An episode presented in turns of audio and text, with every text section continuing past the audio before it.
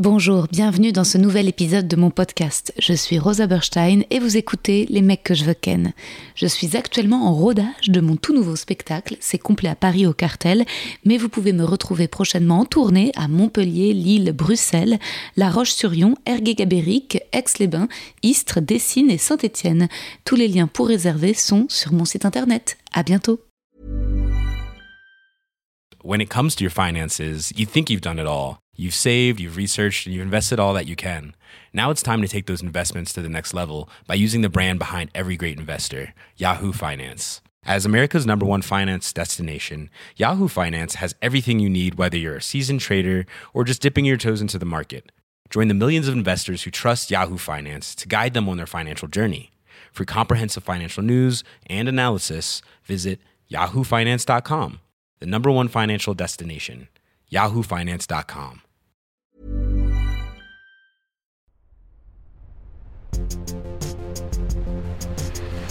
Les mecs, les mecs, les mecs que je veux ken.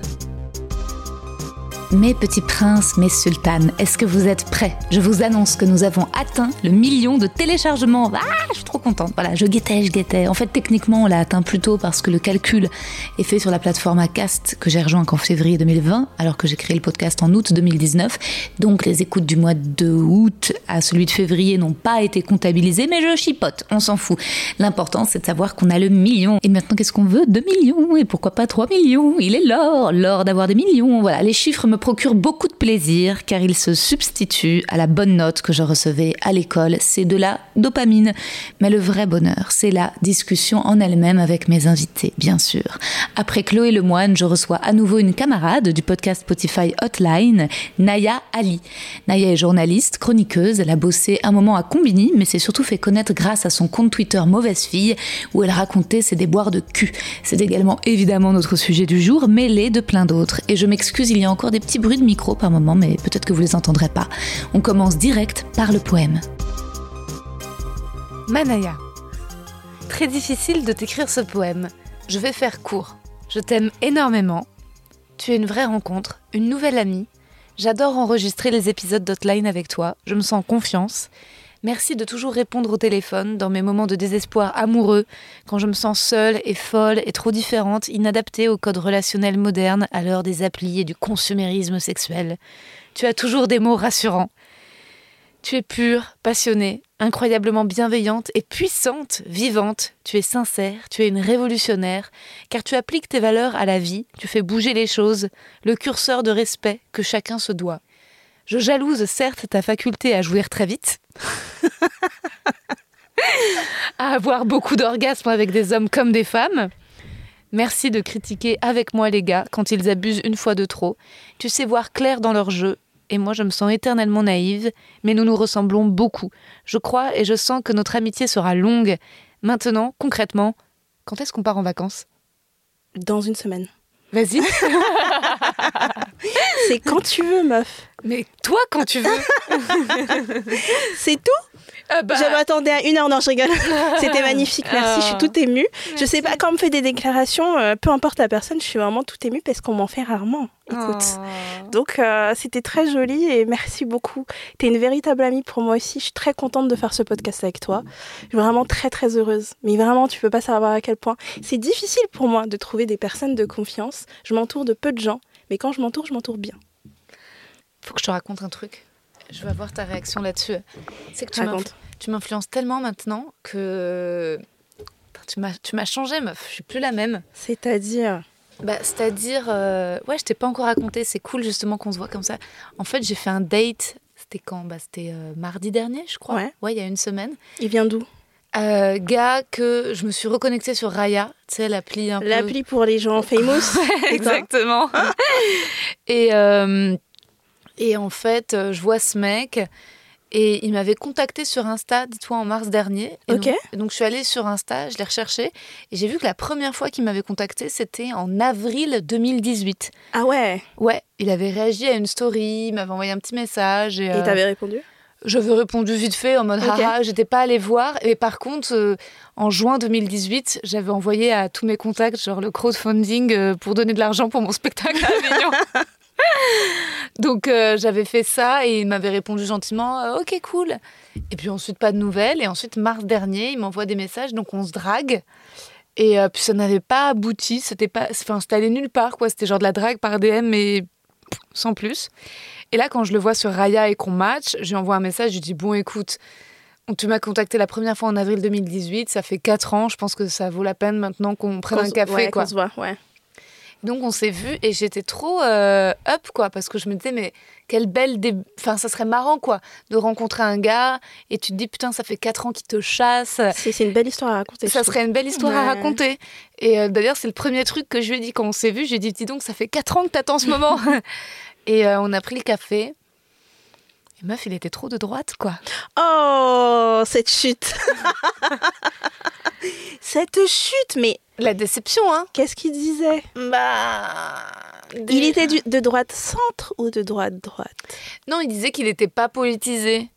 Mais Ouais, vois, apolitique, ouais. Ouais, à politique, il disait non, moi je suis ni à gauche ni à droite, j'aime pas les extrêmes, mais je pense Oh limite là. que l'extrême gauche est pire que l'extrême droite. Tu vois. Qu'est-ce que t'as répondu? Ah, J'étais en mode oh non. et ensuite, il arrêtait pas de, de se foutre de ma gueule. Et... Enfin, pas de. Il était gentil, mais de se foutre de la gueule des woke et des féministes et comme quoi on est euh, l'ennemi à abattre. Mais il voulait te draguer ou, euh, ou, ou t'humilier? Non, il était sincère et en fait, il voulait pas, il voulait me draguer, mais il s'y prenait mal parce que j'ai- Ouais. j'ai fait comme, j'étais en mode, euh, ma- tu m'as, tu m'as, tu m'as matrixé, meuf. Avant, est-ce que avant, avant la Rosa d'il y a quelques années aurait continué, aurait revu Je l'aurais baisé. tu l'aurais baisé et là tu pouvais même pas Je offrir ta pas- chatte Je quoi. pouvais pas offrir trop ma chatte et puis sur- et Ah. surtout, j'ai posé la question que je posais à jamais avant date, mais que depuis toi. Je lui ai dit, est-ce que tu es féministe? Ouais. Et alors là, mais alors là. et ah bah euh, non, mais il et ensuite tout le tout le date, c'était ah bah c'est une bon sens, c'est une question de bon sens. Oui, je suis pour l'égalité entre hommes et femmes, ça c'est une question de bon sens. Ouais. Je vois exactement vois parce qu'ils ont tous le même discours. Ah putain. En fait, ces personnes-là. Mais je sais pas si je suis d'une si bonne influence. Parce que, en fin de compte, est-ce que c'est pas être plus malheureux que de se mettre des limites politiques? Bien sûr que Ouais. tu, tu respectes, tu vois, un- un- un- une espèce de de charte que, que tu as décidé pour toi-même et au final tu t'évites plein de soucis parce qu'au final euh, c'est moins épuisant d'être avec des gens qui sont dans des, dans des partis politiques très opposés à tes valeurs mais le fun le fun disparaît tu vois Mais grave. alors je sais pas en fait si si bien sûr que je suis contente de t'avoir influencé dans ce sens parce que au fond de toi Rosa euh, au- même si t'aurais continué avec ce mec à un moment il t'aurait fait chier quoi tu vois? Ouais, mais en fait c'est ça. Non, mais c'est ça, c'est qu'il avait l'air un peu con et tu vois. Enfin, en fait, euh, c'est terrible quoi, parce qu'il était beau. Il était beau et j'étais genre Ah, allez. ouais. Et en, mais en- mais en plus, euh, tu vois, genre, c'était un ancien acteur. Et je me souviens qu'on avait discuté en mars dernier. Je lui ai dit, oh non, t'es pas acteur. Et je lui ai dit, bah, tu sais quoi, je me désabonne. Et je m'étais abonnée, puis désabonnée de lui, en fait. et je lui ai dit, euh, tant que tu me confirmes pas que t'es plus acteur, je me réabonne pas. Et il m'a dit, ah non, non, mais je le suis encore un peu. Je suis encore dans une agence. Je lui ai dit, oui, mais tu l'es plus. Il me dit, non, mais si, j'espère quand même un jour jouer, jouer dans un film d'Olivier Marshall ou je sais pas quoi. Enfin, tu sais, ah, beauf. Tu vois. et résultat, ça m'a pas du tout attiré. Mais il était pas méchant, hein, il était gentil. ouais mais euh. l'attirance n'est pas n'est pas venue L'attirance n'est pas venue trop bête et en même temps regarde le dernier gars euh, qui se l'a joué féministe euh, super est-ce qu'il a eu le comportement tu vois? Ouais. donc euh, je sais pas si c'est euh, je, sais pas si en fait je sais- le fait qu'ils me disent qu'il n'est pas féministe si c'est un turn off mais euh, mais je pense qu'il faut quand même être assez méfiante des mecs qui se revendiquent féminisme Oui. par intérêt quand même. Ah oui non mais ça j'en rencontre tous les quatre matins sur les applis. Il y en a qui le mettent en gros mais vraiment c'est très très visible dans leur description de- d'a- d'appli. Et en fait quand tu poursuis avec euh, avec eux tu te rends compte qu'ils se servent de ça pour t'avoir. Ouais. Tu t'en rends compte assez rapidement. Et qu'en fait c'est pas des vraies valeurs. Et en fait je me suis rendu compte que les, les, les bons mecs pour moi qui à la fois étaient gentils et qui, euh, qui euh, en fait avaient les mêmes valeurs humaines que moi parce que au-delà de valeurs politiques c'est des valeurs humaines quand même et euh, c'est ceux qui y en parlaient pas forcément avec qui tu as une bonne entente et en fait, au fil d'une conversation, tu te rends compte Ouais, euh, il est féministe et tout. Il t'en parle comme ça parce qu'il Ouais. s'en sert pas pour séduire. C'est ça qui est sexy. Bah ça, c'est, tu vois, c'est un truc qui m'avait séduit chez l'autre petit gars. C'est quand il m'a dit, ouais, tu penses quoi euh, à la colline de... Tu sais, il y a un, un gars que les, les féministes taclent. euh, Ouais, je dis Mouawad parce que en fait, il a... Euh, il a utilisé euh, un texte de Bertrand Cantat ou je sais plus quoi, un truc comme ça. Ok, je connais pas cette histoire. Moi non plus, je la connais pas bien. Et donc quand il m'a posé la question, j'avais pas trop d'arguments. J'ai juste dit qui dégage tout ce qu'on mette des meufs, tu vois. et c'est un peu le test quoi. Et il avait, il avait souri, il avait été là en mode c'est cool, tu vois. Ouais. Et je me suis dit ah putain ça c'est bien. Tu sais, c'est un bon test ça. Mm. Je, je dis quelque chose d'un peu extrême Ouais, et je vois comment la personne le prend. c'est ça. Il y a, y a des hommes qui s'énervent beaucoup, Ah ouais. qui sont très très énervés, qui veulent à tout prix euh, détruire ton truc et tout. Et euh, il y a des mecs qui sont là, genre, ça les fait rire. Ou bien ils sont là, genre, ouais. Et ça, c'est plutôt euh, cool. Bah ouais ouais c'est clair. T'en es où toi de tes rencontres amoureuses? Le néant. le néant. Et je me suis séparée d'un chouette garçon Ah ouais? il y a quelques mois déjà. Ah oui oui. Il y a, oui, il y a quelques mois. Euh, et il était vraiment bon pour moi. Et je pense qu'on avait des caractères qui, euh, qui étaient hyper compatibles, quoi. Il avait cette patience et cette... Tu sais, quand j'étais plus jeune, je- comme j'ai beaucoup de caractère, j'étais sûre qu'il me fallait un mec avec beaucoup de... Tu sais, un caractère euh, très extraverti, qui prend les commandes, qui tac, tac, tac, tac, qui parle beaucoup. Et en fait, c'est bien parce que plus tu vieillis, plus tu te rends compte de ce qui est fait pour toi. Et en fait, je me suis dit, mais non, les mecs dont je tombe amoureuse et qui, genre, m'apaisent, c'est les mecs hyper calmes, quoi. C'est les mecs calmes euh, qui, qui, ça veut pas dire inintéressant, parce que c'était la personne la plus intéressante avec qui été. Euh, on avait de longues conversations qui duraient jusqu'au petit matin. Et en fait, il était très calme. Et en fait, moi, mon caractère euh, de feu, je, je, dès que je vis quelque chose, c'est trop, ça me dépasse, quoi. J'ai besoin de l'exprimer, je suis très, très intense. Et en fait, il y avait lui qui me calmait, quoi. Hmm. Quand je pensais que quelque chose était grave, il avait des mots. Et j'étais cinq minutes après, j'étais là genre mais Naya, c'est pas grave. Ouais. Ça c'est bon ça. Et t'es sûre que tu vas pas te remettre avec lui C'était pas question que vous vous remettiez ensemble à un moment Il habite, euh, on n'habite pas dans la même ville, Ouais. à 4 heures de transport quand même euh, Ouais. l'un de l'autre. Euh, et euh, il n'est pas dans une euh, phase de sa... C'est moi qui ai rompu, hein, mais euh, il n'est pas dans une phase de sa vie où, euh, où il est disponible. Il est disponible émotionnellement, c'est-à-dire qu'il a beaucoup d'amour à donner, et ça, je l'ai vu directement. Mais il y a un truc où son, professionnellement, il n'est pas encore là où il veut, Ouais. et ça prend énormément de place et d'espace Ouais. dans sa vie. Ouais. Ce qui fait que en fait, à un moment, il a dit un truc. Il a dit, moi, je suis mariée à mon boulot. Et je me suis dit, Oh. Ouais. mais c'est ça en fait. C'est pas il est marié aux autres femmes. Il est marié à, tu vois, il est mari- marié à la connerie. Non, il est marié à son taf. Et en fait, moi, je suis la deuxième femme, tu vois. Ouais. Et donc, euh, et donc, euh, à un moment, je me suis dit, euh, bon, il faut que je libère ce garçon parce que je crois qu'il n'était pas capable de me laisser partir parce qu'il m'aimait. Il me l'a dit très rapidement qu'il était amoureux de moi. Et, et c'est moi qui lui dit, ben, en fait, fais ce que tu as à faire et qui va te faire t'aimer en tant que personne individuelle, hors, euh, hors moi, hors couple. Et euh, si, je sais pas, dans quelques années, euh, on est tous les deux célibataires, écoute. Hmm. Ouais. tu vois? Le temps que ça se résolve, ouais. Ouais. Ouais, c'est marrant le nombre de choses auxquelles les mecs peuvent être mariés en dehors de. C'est-à-dire que leur taf, leurs potes, leur mère, euh, le sport. euh, ouais. Enfin, tu vois, il y a plein de trucs. Ouais. euh, et c'est marrant parce que moi, parfois, je, je serais, j'aurais tendance à me dire, mais est-ce que je suis trop exigeante? Est-ce que, tu vois, j'ai vachement réfléchi. Enfin, je peux pas m'empêcher de culpabiliser, de me dire, ah, mais peut-être que je suis trop chiante. Enfin, tu sais, j'entends ces meufs, genre, ces espèces de d'alliés du patriarcat qui sont là non mais Nana euh, pour qu'elle garde son mec en fait elle doit pas le faire chier en fait elle doit être hyper cool et c'est que comme ça en fait tu gardes un mec quand tu es vraiment. Mais je me dis euh, bon bah est-ce que c'est tu vois est-ce que c'est comme est-ce que c'est ça la marche à suivre dorénavant à la prochaine enfin tu vois de ne de ne rien demander de ne faire semblant de en fait je sais pas comment je peux faire aujourd'hui pour faire en sorte de- de- qu'une rencontre fonctionne est-ce que je dois moi avoir moins d'attentes? Est-ce que je dois avoir plusieurs mecs en même temps? Comment faire pour ne pas m'enflammer dès le départ? Enfin tu vois j'ai l'impression Je suis convaincue qu'elles n'ont pas tout à fait tort. Je m'explique. Euh, Il y a beaucoup de mecs, moi j'ai rencontré, qui, qui donnaient l'impression qu'il fallait s'adapter à leur vie. Qu'il fallait, en fait, ne rien changer à leurs habitudes, parce que sinon ça les fait chier. Et t'en as beaucoup. T'en as beaucoup. Donc quand toi t'arrives, surtout à nos âges, euh, on a le même âge, toi et moi, on a plus de 30 ans. Euh, j'ai dit 30 ans, mais bon, le euh, on, on, sait ce qu'on veut et ce qu'on veut pas. On a expérimenté la vie, tu vois. Et en fait, quand tu viens et tu dis, mais en fait, ça, non, c'est des conneries pour moi, tu vois, j'ai pas trop, j'ai pas envie. Et que c'est quelque chose qu'il a l'habitude de faire, en général, il te jette, quoi. Ouais.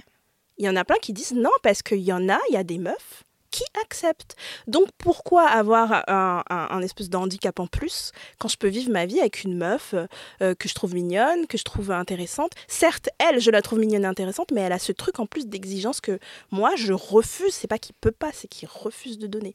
Et en fait, je me suis rendu compte de ça, tu vois. Et donc, quand tu as des espèces de coachs en séduction ou des meufs euh, sur Internet qui disent euh, il faut pas faire chier, même des mecs qui disent les mecs, il faut pas leur faire chier, il faut leur donner l'impression que tu es occupé, il faut leur... Tu vois?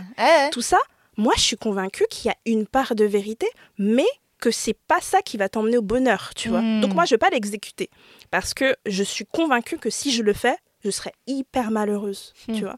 Mais heureusement, il existe des mecs qui te prennent avec euh, avec euh, avec tes limites, avec ce que t'exiges de la vie. Euh, moi, je me considère pas chiante. Je crois, je, franchement, je suis pas chiante du tout, tu vois. Et j'ai rencontré des mecs qui me faisaient comprendre que j'étais la meuf la plus relou du monde. Hmm. Et ça, c'est hors de question. J'ai envie d'être apaisée avec quelqu'un qui me supporte. Bah ouais. Tu vois Sinon, à quoi bon? Imagine, t'as fait semblant, on dirait tu, euh, je sais pas, on dirait tu joues la comédie jusqu'à ce que le mec il soit assez euh, accro à toi et après tu montes ton vrai visage. C'est un peu bizarre comme démarche. Bah ouais, c'est clair, mais c'est vrai que tu vois, moi, quand, quand je fais un date comme ça avec ce gars en question et qui me plaît pas assez, euh, j'ai pas envie de coucher avec lui, tu vois, là, j'ai pas envie de le revoir, j'ai pas envie de lui écrire, s'il m'écrit pas, je m'en fous, enfin, tu vois, je me dis, mais en fait, c'est pour ça que moi, il me faut tellement d'éléments avant qu'un mec me plaise et m'attire que quand enfin ça se passe et je couche avec lui, je trouve ça dur de pas s'enflammer. T'es on fire, Ah bah de ouf. Ouais. Et toi, t'arrives quand même des gars à, coucher comme ça et à pas être love euh, forcément? Bah, moi, je. Excuse-moi, j'ai soufflé dans le micro. Moi, euh, en fait, j'arrive à coucher avec des mecs et à pas tomber amoureuse. Contrairement à toi, tu le dis dans l'émission, tu, tu, tombes euh, amoureuse. Mais ça m'arrive de coucher avec des mecs et de tomber amoureuse. Et que, mmh. surtout quand j'étais plus jeune, mais je crois que j'ai maintenant un truc de protection où je choisis très bien les personnes avec qui je couche. Mmh. Tu vois, il euh, y avait un mec que je voyais et j'avais développé une obsession, euh, une obsession envers lui. Euh, on n'avait jamais couché ensemble, on s'était pas vu beaucoup. On le connaît toutes les deux. Ok. Euh, et enfin, une obsession, genre j'étais très à fond et je me suis dit, je peux coucher avec lui. Ça se voit qu'il est très attiré par moi. Ah. Et en fait, je ne l'ai pas fait parce que je savais qu'il était torturé. Ouais. Tu vois? Mm, mm, mm, Je le savais qu'il était torturé, qu'il était très gentil, très gentil avec moi, euh, jamais méchant. Euh, euh, on s'amusait trop bien à chaque fois qu'on se voyait. Mais je me suis dit, là, il y a ces trucs où il me raccompagne chez moi, où il y a cette tension, où j'ai envie de le déshabiller, mais je vais pas le faire. Et je crois que maintenant, j'arrive à me mettre cette limite dans le sens où j'arrive à capter quand un mec il est disponible émotionnellement, tu vois, hmm. et euh, où il est prêt à m'accepter.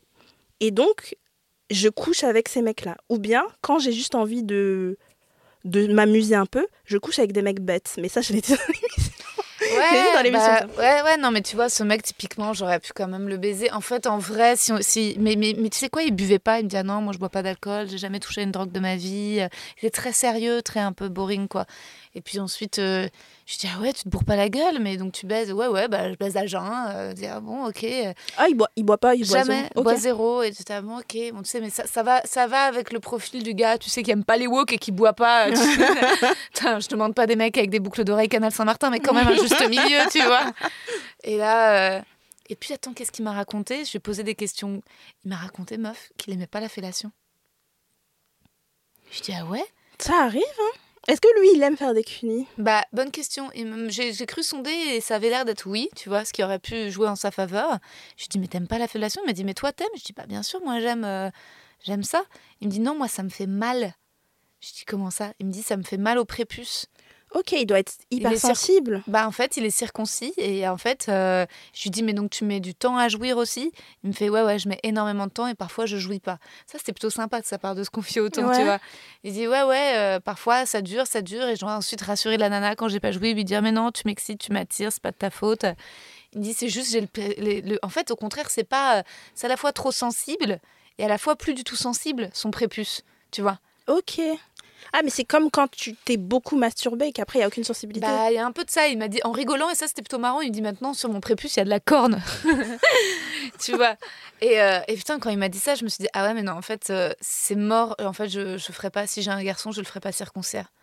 Après avoir entendu ce truc de l'in- c'était la première fois, j'avais déjà baisé avec des mecs circoncis et je m'étais dit oh putain, il met du temps à jouir quand même. Là, ça fait longtemps. J'ai- toujours dit que toutes les bites circoncis sur lesquelles j'étais tombée étaient compliquées, plus compliquées que. Ah ouais. ouais. elles étaient compliquées à chaque plus fois. compliqué, euh, bah ouais, plus compliqué à branler. Ouais. euh, après, euh, parfois plus propre quand même, pas d'odeur. Ouais. Ouais, ouais. Mais en effet, ouais, là, le mec. euh, Il y a eu des bites circoncis qui étaient sympatoches, hein, qui Ouais. étaient simples aussi. Oui. Mais là, le fait qu'il me dise ça, je me suis dit, ah ouais, mais moi, t'imagines avoir un petit garçon, le circoncire, et qu'en fait, toute sa vie, euh, il, met, il met du temps à jouir et il aime pas la fellation. Non, mais attends, c'est pas. c'est- Non, après, c'est pas vrai. je déjà. C'est des gars circoncis qui aimaient la fellation. hein. Oui, j'en ai eu qui aimaient beaucoup. Ouais. Et en plus, il faut tout le temps mettre beaucoup de salive. Ouais, euh. c'est ça qui est chiant. Ah ouais, l'hydrater, l'hydrater. Ouais, euh. ouais, Bah, j'ai pas une capacité, je suis pas un escargot, je suis pas une Ouais. capacité. Ah ouais, non, mais même quand tu branles une bite qui est pas circoncise, en fait, à un moment, ça chauffe trop parce qu'ils ont pas le prépuce. c'est ça. Et du coup, il faut soit, soit bah, cracher dessus, soit il faut euh, avoir un lubrifiant à côté, quoi. Ouais, ouais, ouais, ouais, ouais. En tout cas, c'était plutôt sympa, tu vois, qu'il s'ouvre là-dessus. Mais c'était pas très sexy non plus, quoi. Un mec qui boit pas, qui me dit j'aime pas qu'on me suce. Je te mode, oh mon dieu, tu vois. Et je veux devenir acteur, euh, je bosse dans la pub, mais euh, je m'ennuie. euh, tu vois. Aussi, il y avait ça, c'est qu'il y avait peu de désir de Ouais. vie, quoi. Et je trouve ça compliqué parce que tu rencontres des gars qui sont euh, hyper ambitieux, et ben ils se la pètent, ils sont arrogants. Et tu rencontres des gars qui sont peut-être moins ambitieux, mais ils sont totalement lost, ils sont paumés, ils ont pas de désir, ils Ouais. savent pas ce qu'ils veulent. Ouais. Non, mais euh, moi, la non-ambition, c'est un truc qui me bloque. Ouais. Et je sais, je sais que c'est un peu euh, classiste de dire ça, mais. mais Bah, euh, non, pas du tout. bah, euh, être là, se contenter, en fait, se contenter d'un d'un job un peu nul, tu vois. Moi, c'est- je veux pas trouver ça sexy du tout. tu vois. T'as plein de mecs de milieux défavorisés qui sont très ambitieux. Oui, non, mais c'est classiste de dire dans le sens, euh, si t'as un boulot nul et que tu veux pas faire plus, Ouais. ah bah moi, ça m'intéresse pas. oui, mais ce tu que, vois tu, ce que tu juges, c'est pas son boulot, c'est son, ambi- c'est son caractère. Ouais, c'est son ambition. Ouais, Ah, bah, je suis déjà sortie avec des mecs au SMIC ou au Ouais. chômage et qui avaient une ambition dingue, c'était voilà, sexe, ça. ouf. Bah grave. Ah ouais. Ah ouais, non, mais c'est moi, c'est ça, il faut une ambition, faut...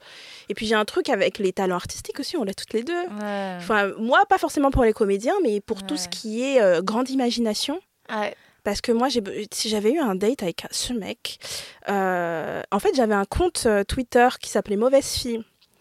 Et donc, euh, je mes abonnés ont grimpé hyper vite et ça me faisait un peu peur parce que je racontais que mes histoires de cul et, et ça faisait rire, visiblement.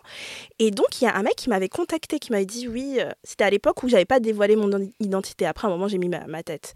Et il m'a dit oui, t'es vraiment. euh, je, te trouve, je trouve que tu racontes bien les histoires. En fait, il arrivait à non sexualiser mon truc Mhm. et je trouvais ça sexy. Qui en fait, tout mon discours, il a l'air de me trouver euh, intelligente plus que sexy. J'avais beaucoup de mecs qui me draguaient, mais dans le sens ah ouais, toi t'es chaude, hein parce qu'ils lisaient en fait euh, toutes mes histoires. Je disais bah en fait je suis mon trait le plus connu c'était je me suis endormie sur la bite d'un mec, tu vois. Donc c'était très sexuel, très et lui non, il semblait s'intéresser à moi. Donc on s'est vu et euh, et en fait, j'avais peur parce qu'il avait jamais vu ma tête. Je me suis dit, ça se trouve, je vais arriver, il va me trouver laide. Il me trouvait très belle, ça se voit. Je le trouvais très mignon, ça commençait bien. Mais le mec était très terre à terre dans tout. C'est-à-dire qu'à un moment, je lui parlais de ma passion pa- pour les mangas et les trucs comme ça, tu vois, on discutait. Il m'a dit, moi, j'arrive pas à regarder une œuvre qui n'est pas ancrée dans le réel. Genre, il regarde que des trucs genre Friends ou des trucs comme ça. Quand il y a un peu de fantastique, il n'y arrive pas. Je me suis dit, bon, ok, pourquoi pas? Et en fait, il était boring as fuck, quoi. il était très euh, très ordinaire en Mm. fait tu vois. Mm. très gentil. Et il y avait cette partie de moi où j'avais pas été avec quelqu'un depuis longtemps. Je me suis dit Naya c'est un gentil mec. Ouais, prends-le. Tu vois, Ouais. prends-le. Il est mignon. Il m'a embrassé à côté du métro. Il embrassait trop bien. Mm. je me suis dit prends-le mais je savais que ce serait de l'ennui. Moi, j'ai Mhm. besoin d'avoir de longues conversations. Tu vois, moi, il y a un truc que je fais beaucoup quand je, je commence à dater quelqu'un. C'est un, un truc genre. euh, J'expose des situations. Imagine, tu gagnes un million d'euros. Ouais. Imagine, et on parle pendant des heures et tout. Et il comprenait pas ça. En fait, c'était, tu vois, il a, il avait pas cette euh, notion de la conversation. En fait, lui, il parlait que de trucs très ancrés dans le réel et de le maintenant, tu vois. Et c'était très, très nul. Je trouve pas d'autres mots. Ah ouais, chiant quoi. Ah ouais, il était chiant, le pauvre. Euh, chiant, chiant, chiant.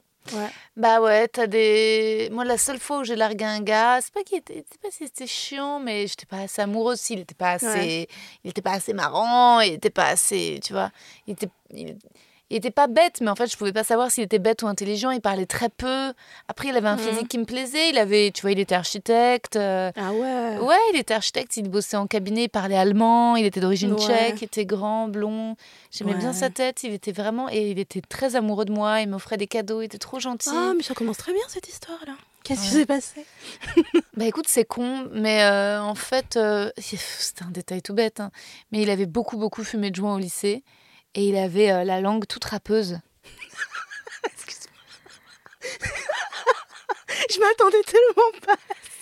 C'est con, hein. Ah, mais genre, quand tu roulais des pelles, tu À sentais que ça fois. râpait Comme une langue de chat. Mais peut-être, tu sais que ça, c'est juste les mecs qui se brossent pas la langue quand. Peut-être que c'est ça. Peut-être que t'aurais dû juste lui dire brosse-toi la langue quand tu te brosses les dents. Je sais pas, il avait du lupus, il avait une maladie de peau, alors peut-être que c'était lié à ça, à sa sudation. tu- lui en as parlé ou t'as rompu euh, J'ai pas jamais, j'ai jamais osé lui dire ta Mm. langue râpeuse me blesse la chatte et la bouche.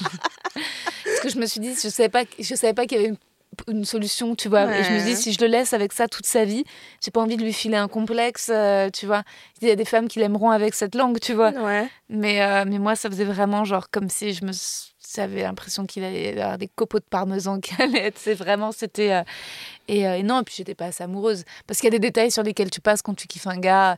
Bon, une langue qui rappe, c'est quand même un détail euh, pas anodin. Il y a des solutions, peut-être de la chirurgie esthétique, je sais pas. Des crèmes hydratantes pour la langue. Moi, je me serais. dit- Enfin. Là, il t'ennuie. Enfin, c'était pas, t'étais pas à fond dedans, donc c'était une Ouais. bonne raison. Mais franchement, moi, si j'étais à fond dedans, je le trouvais hyper intéressant. Il avait toutes ses qualités. Mm. J'aurais essayé de trouver une solution à cette langue. Ouais, en plus, il embrassait bien parce que, à part la langue, il avait une belle bouche très pulpeuse. Ah, ça c'est bien. Très ça. pulpeuse. Ça, ça fait des bons ça. Tiens, comment ils étaient ces cunis? Je m'en souviens plus trop. Si tu t'en souviens pas, c'est qu'ils étaient moyens. Ouais, ils étaient Parce pas- que les bons, on les s'en bons, souvient on pour une vie. tous. Ah, Ah ça, c'est ouais. clair. Parce qu'il n'y en a pas tant que ça. Il y en Mais a pas tant que ça. Non, mais tu vois, justement, oui. non. Bah, je pense que ces cunis me faisaient mal, t'imagines, avec les langues qui rappent Ouais. Oh là là là là là là. Ah ouais, non. Et je voulais te poser une question, Naya. Pose-moi, ça me fait bizarre que ce soit toi qui me pose des questions. Euh, Parce bah, que d'habitude, c'est moi qui te pose des questions. C'est parce Oui. que je sais pas quand est-ce qu'on en reparlera dans Outline, Ouais. mais toi, t'as déjà euh, mis des wads dans le cul de mec. Je l'ai déjà fait, ouais. Putain, et c'était des mecs qui étaient OK ou. Enfin, non, Bah heureusement, imagine non, enfin, ce que je veux dire, c'est que c'était une discussion que vous aviez eue avant ou dans le feu de l'action ou, euh, Euh, Dans le feu de l'action, j'aurais trouvé ça trop surprenant, surtout Ouais. la première fois. Ouais, J'aurais été un peu intimidée. ouais. Parce que c'est intimidant de rentrer dans... Ouais. En fait, tu te rends compte que, à quel point c'est intimidant de rentrer dans quelqu'un. Ouais. Même la première fois que j'ai baisé avec une meuf, hein, c'est intimidant de rentrer dans quelqu'un et tu te rends compte à quel point aussi il y a une pression sur les mecs qui commencent à, à coucher les mecs hétérosexuels, qui commencent à pénétrer des meufs, à quel point c'est intimidant. Et en fait, avant, je me rendais pas compte. Je me suis dit, bah ouais, ils sont avec leur zizi, Ouais. ils rentrent. et puis voilà, tu vois. Mais là, je me suis dit, mais c'est hyper intimidant. Et en fait, euh, c'était des discussions que j'avais avant. Il y en avait un, il l'avait déjà fait. Le premier, il l'avait déjà fait. Donc, euh, j'étais à la fois contente et pas contente parce qu'il y a un moyen de comparaison avec d'autres si je le fais mal. Et contente dans le sens, euh, il a déjà expérimenté, il sait qu'il l'aime bien, tu vois. Ouais. Et donc, euh, j'ai rentré des doigts et c'est mieux de le faire en suçant. Et c'était incroyable. Ah, tu le, tu le, lui faisais une fellation et tu lui as mis un doigt en même Ouais, temps. deux. Deux doigts? Ah Deux ouais, d'abord en mettant du lubri ou comment son anus il n'était pas trop fermé? Ouais, du lubri. C'est ah ça, ça ferme hein, et Ah ça, bah ouais. ça ah ouais ça te t'attrape les doigts. ah, le truc c'est-à-dire que ça t'aspire l'anus, ça, ça, dépend du niveau d'excitation Ouais. et en fait des fois ça aspire quand le mec est très excité. Ah ouais Tu sens bien l'ouverture. Quand c'est un peu bof pour lui, tu Ouais. sens que c'est un peu fermé. Ouais. Et dans son dans, dans- si c'est le cas, tu continues la stimulation du pénis, tout ça, tout ça. Et t'as l'endroit aussi entre les couilles Ouais. et le, et le, et le trou de balle Ouais. qui est un truc genre, euh, si tu passes la langue, Ouais. c'est ouf. Hein. ouais. Il y en a, ils s'en rendent pas compte parce que les mecs se touchent pas, peur, ils, ils se font des branlettes parce qu'ils voient que c'est comme ça qu'il Ouais, faut. mais ils ont mais ils ont peur d'explorer, voilà, explorer leur corps, aller un peu en dessous. Et t'as des mecs qui, genre, euh, deviennent ouf quand tu leur touches cet endroit-là. Ouais, ouais. Mais t'en as qui aiment pas aussi, qui sont en mode, oui, qu'est-ce qu'elle me fait là tu sais, Ouais. euh. Ah bah t'as des mecs qui aiment pas qu'on leur gobe les couilles. il y en a Ah non, il y en a mecs qui ne supportent pas Ah qu'on ouais. leur touche les couilles. Ah ouais. ouais, moi j'avais essayé de lécher les couilles d'un mec, il était genre- mais ça c'est pas qu'il aimait pas, c'est le cha- ça le chatouillait. Donc il a commencé à rigoler, tu vois. Et euh, il a dit non, ça me fait trop de chatouilles et euh, bon, on en a ri, c'était bien, tu vois. Mais euh, ouais, ça dépend de la sensibilité de chacun comme les c'est pareil que pour les chattes et les clitos. hein. Il y a des meufs qui aiment certains trucs et des meufs qui détestent d'autres euh, enfin, tu vois. Ouais, ouais, ouais. Et ce mec, tu lui as mis deux doigts. C'était un gars qui s'était déjà pris des doigts ou pas? Ouais, c'était un doigt. Le premier, le premier c'était un mec qui s'était déjà pris des doigts. Euh, le deuxième mec, euh, euh, on était avec le gars de ceinture. Ok. Et par contre, j'étais sa première fois. Ok. Et j'étais très intimidée. Alors là, je stressais, dirait que Ah j'allais ouais. passer un examen, quoi. T'avais le gars de ceinture qui tremblait Euh, bah, en fait, j'étais là, genre, t'es sûr, t'es sûr? Et lui, Ouais. il était là, genre, ouais, quoi, il voulait. On s'est embrassé pendant longtemps parce qu'il il- il fallait vraiment que les- Le l'excitation chauffer, ouais. monte. Je l'ai sucé, j'ai ouais, tout fait. Ah. Il bandait? Et euh, ah, il bandait dur, hein. Ah ouais. Ouais, ouais. Et au moment de cette euh, fameuse pénétration, c'est rentré. Moi, j'ai cru que j'aurais un peu plus de mal, mais c'est rentré facilement, comme dans du beurre. et, euh, et en fait, il a joui, Ah ouais. euh, éjaculé, alors que je lui touchais pas la bite, quoi. Mais en combien de temps euh, Vite, hein. Ah ouais. Ah ouais. Donc il a éjaculé de, donc tu penses de, de, avec de la prostate quoi le. Ouais, la prostate est magique, hein. Ah ouais. Ah Et pardon mais c'était un mec genre 100% hétéro? 100% hétéro. Ah Les deux dont j'ai parlé, ils étaient 100% hétéro. 100% hétéro. euh, euh, moi, j'ai l'habitude de parler de beaucoup des, des orientations parce que je suis bi, tu vois. Donc, je parle beaucoup des orientations et souvent, je parle avec les mecs de, l'orient- de leur orientation. Je dis, on n'est jamais 100% hétéro, est-ce que tu le sais? Ouais, Tu vois, je dis des trucs comme ça. Et eux, euh, vraiment, l'idée d'être avec un mec, même d'embrasser un mec, ils étaient là, genre, non, merci. Quoi. Mais par contre, ils étaient complètement ok avec Ouais. euh, l'idée d'être Parce que, parce que le trou de balle n'a rien à voir avec l'orientation. Putain, mais non, mais trop Ouais. bien. Mais en fait, ils ont tout compris. Hein. C'est, mais c'est quand même, mais c'est rare. On est d'accord. Je pense qu'il faut une ouverture d'esprit et euh, un détachement à la masculinité toxique qui est assez élevé. Et, et je trouve ça sexy de, euh, de s'en détacher euh, à ce point. Parce que même moi qui suis hyper ouverte d'esprit, la première fois qu'on me l'a dit, genre j'étais là, genre quoi? Tu vois, alors que je suis hyper ouverte, je baisse des meufs, tu vois? Ouais. J'étais là, genre je ne sais pas trop, tu vois? Et Mhm. euh, en fait, ce, ce- ce truc de détachement de tout ce qu'on leur a appris comme code viril, j'étais là, genre en fait, ça m'excite un peu, tu vois? Le fait qu'ils aient fait vraiment le, sincèrement le boulot de déconstruction, quoi. Ouais, et de se dire qu'est-ce qui, fait, qui me fait vraiment plaisir? Et Ah crois-moi, s'ils sont dans cette recherche de ce qui leur fait plaisir, en général, bah, pas dans tous les cas bien entendu, ils sont dans, beaucoup dans la recherche de ce qui te fait plaisir. Et ils sont prêts à faire des choses, euh, Ouais. tu vois, à aller vraiment dans les cunis, à, attendre ton orgasme, à te regarder dans les yeux, à te...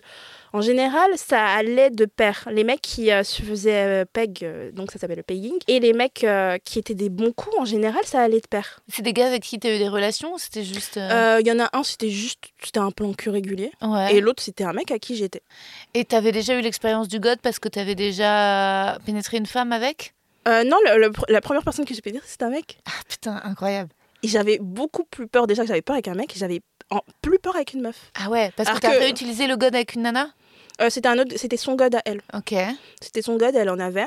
Et du coup, euh, voilà, elle voulait se faire pénétrer. Alors que moi, je suis, euh, comment on appelle ça? Je suis pas active, je suis euh, passive. Ah ok. Même dans mes relations avec les meufs, j'aime bien être passive. C'est pour ça que je prends des butch. Les Ah butch, c'est des meufs tr- très masculines. Ah ouais. Parce que, bien sûr, on, maintenant, on reparle, on rediscute de ce rapport passif-actif. Et des Mm. fois, il y a des personnes à peu près égales, tu vois. Ouais. Mais moi, j'aime bien vraiment les meufs très. Très dominante. Très Dominante. Ouais, très, euh, très masculines et. Et, euh, et me faire pénétrer. Tu Ah vois, je préfère me faire pénétrer. Ok. Et donc là, je l'ai fait et c'était vraiment cool parce que j'ai réussi à faire jouer une meuf et j'étais là, genre, Oh, tu te sens tellement powerful. Tu l'as, mis son dans, dans, le dans son vagin? Dans son vagin. Ouais. Une autre fois, je l'avais mis dans le cul, Ouais. j'avais caressé le clito, euh, tout ça.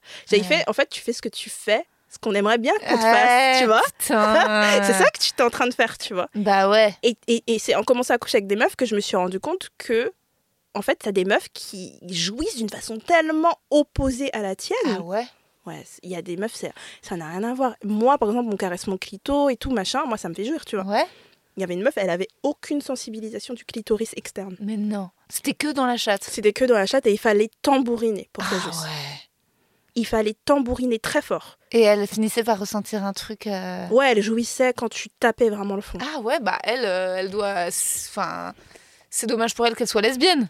Parce non, non, elle était bi. Ah, elle était bi, ouais. Ouais. Parce que, je veux dire, elle, elle fera le bonheur de plein de gars euh, qui adorent Ouais, tambouriner, qui adore quoi. tambouriner, Ah quoi. bah ouais. Ouais. Et t'as déjà été en couple vraiment longtemps avec une meuf? Euh, une fois.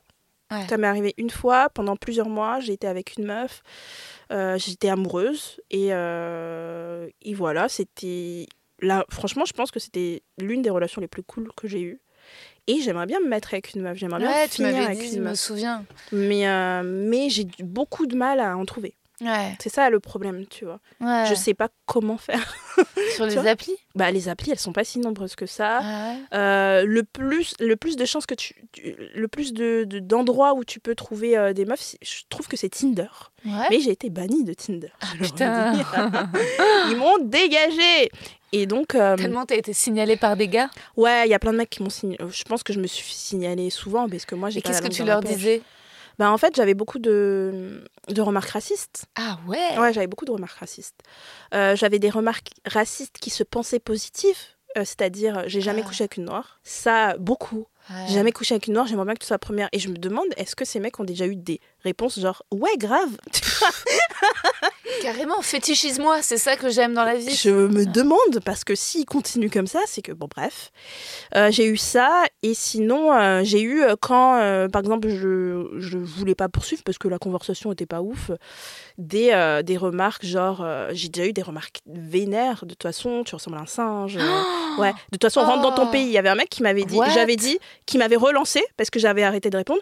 Et du coup, moi, hyper poli, je lui réponds genre, oui, excuse-moi, euh, j'ai été un peu prise. Euh, en fait, je, pr- je préfère pas poursuivre. Je pense qu'on est grave différents et tout, mais j'espère que tu trouveras ce que tu cherches. Genre la meuf trop polie, Ouais, tu vois. ouais. Elle a fait, il, il m'a dit, de toute façon, toi, tu vas retourner dans ton pays. Oh. Et, et j'étais là genre, waouh, ok. Alors qu'il était hyper poli, très Quel gentil. enfer. Imagine, j'aurais accepté de le rencontrer. Ah. Tu vois? Oh mon dieu. Mais oui. Et tu l'as pas signalé à ce moment-là, justement, toi? Euh, j'ai signalé, ouais, je signale de- des mecs, mais les mecs, tu les signales et étrangement sur Tinder, tu les revois après. Parce que c'est, je pense que c'est parce que c'est eux qui payent. C'est Hmm. eux Hmm. que les applis visent. C'est eux qui vont payer pour rencontrer des meufs. Ouais. Et moi, je suis une pauvre meuf parmi un milliard qui. Voilà, quoi. Et donc, il me, il- je pense qu'ils virent plus de meufs que de mecs. Je pense. Après, c'est, une sensation personnelle. Ouais, je pense, hein, ouais. Ah, c'est horrible. Oh. Ah ouais. Moi, les applis, si j'y retourne pas, c'est parce que juste les mecs ressemblent jamais à leurs photos. hein. Tu trouves? Ah, moi, je trouve. ouais. Jamais, c'est, c'est un peu, t'es un peu dur. Franchement, Moi, la plupart du temps, il ressemble. Il y a eu des exceptions où il ressemblait pas, mais la plupart du temps, il ressemble à moi. moi, jamais. Quasi jamais. et la dernière fois, c'est ça qui m'a. La dernière fois que, ouais, sur Tinder, et pareil, le gars. Mais bon, c'était trop pressé, j'avais pas le temps de lui demander. d'autres- En fait, je trouve ça dérangeant, un peu gênant de dire tu n'aurais pas d'autres photos que je puisse vraiment comparer. Je le fais. Tu le fais. Ouais. Je le fais. Ouais. Je le fais. Et je sais que c'est nul, Ouais, mais je le fais vraiment. si le mec a huit photos, euh, je vais pas lui en demander d'autres, tu vois. euh, ça fait un peu pitié. Mais euh, là, les gars qui ont deux photos, ils sont sur le côté. Je suis désolée, je te rencontre pas si tu m'en donnes pas d'autres. Ouais, lui, il, en avait que, il en avait deux, trois. Il y avait le lien vers son Insta. Et sur son Insta, il avait l'air juste dix mille fois mieux, quoi. Il avait l'air euh, grand, beau, fin. euh, et en fait, il était certes grand, mais avec une tronche ratatinée de, de tu vois, de personnages de Dalton. Enfin, je sais pas, il était... Ratatiné. Ouais, il avait une petite tête? Ouais, il avait une petite C'était un diplodocus. Non, mais tu sais, il avait le nez, genre, qui proche de la boue. Tout était petit et resserré. euh, Et mais ça se voyait pas sur son Insta? Non, ça se voyait pas sur son Insta ni sur son Tinder. Et en fait, ce que je trouve dommage avec euh, les applis, c'est qu'en fait, tu peux que juger d'emblée par le physique. Alors que moi, à la base, euh, bon là, mes récentes histoires, euh, le, le- ils, étaient pas, ils étaient pas trop mal. Mais euh, j'ai déjà été avec des gars qui étaient chum à la race et j'en avais rien à foutre et j'étais méga attirée. Hein. Ouais, non, mais oui. Et tu vois, mais ça, ça, je le dis tout le temps. Ça, Ouais, hein. mais c'est pas possible via les applis. Parce que le premier truc que tu vois, c'est le physique. Moi, il y a plein de gars avec qui je suis sortie, euh, et bah, j'aurais jamais euh, flashé sur eux. Je les aurais jamais swipés à gauche. ouais, t'aurais jamais swipé, ouais. j'aurais- j'aurais- jamais euh, swipé à droite, Ouais, ouais. j'aurais swipé à gauche, tu vois. Ouais. J'aurais vu sa tête, je serais même pas allée à la deuxième photo, j'aurais fait genre, tu vois. Moi, ça dépend. En fait, je lis beaucoup les descriptions et ça m'est arrivé de matcher un mec qui, sur ses photos, me plaisait pas. Et en fait, sa description était drôle. Et je me suis dit, mais c'est de la rareté, quoi. Un Mm. mec qui est vraiment drôle dans son. Et du coup, j'ai j'ai- j'ai- j'ai matché avec. Et on a eu un date qui s'est mal passé. Ah Donc, ouais. Ouais. C'est quoi un date qui se passe mal? Il était. There's never been a faster or easier way to start your weight loss journey than with PlushCare.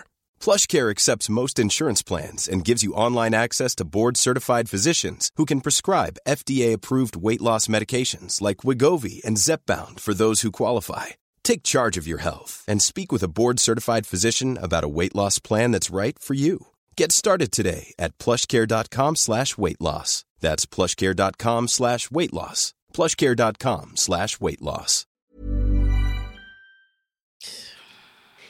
Il était. En fait, on s'est on s'est vu. C'était pendant le confinement. Oui, je crois.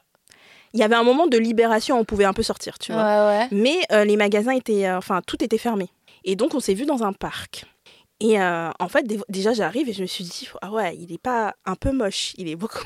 mais tu mais vois, je me suis dit, mais je me suis dit, bon, on s'accroche. tu vois, on s'accroche, le gars est drôle. Ah. Et donc, on s'assoit et le gars, il parle, il parle beaucoup, il a beaucoup de choses à dire. Moi, j'aime bien les gens qui ont des choses à dire, des choses à raconter. Il a un passif. Tu vois, c'est Mhm. pas la personne qui a rien à raconter, tu vois. Et en fait, tout de suite, il me dit comme quoi il est dom- d'homme, tu vois, dominant au lit. Ok, trop. Ouais, non, relou que le mec de Ouais. ait besoin de te dire ça dès le départ, mais il y en a plein. hein. Ouais, et, Ouais. et en fait, j'étais là, genre, ok, trop bizarre, tu vois. Euh, et en fait, il tout tournait autour de un peu de la sexualité et le fait d'être dominant au lit, tu vois. Et moi, je suis fleur bleue.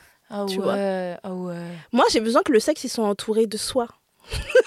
tu vois? Oui, puis tu peux m'accrocher les cheveux, mais pas. Enfin, attendons peut-être de se connaître un peu, tu vois. Ouais, mais non, pour lui, ça se voit que c'était impossible. Sans. C'est ouais. Ouais. impossible sans. C'est pas Ah quelqu'un qui dit ah de temps en temps, moi j'aime trop être d'homme au lit. Bon, Ouais. ok, Là, oui, tu vois.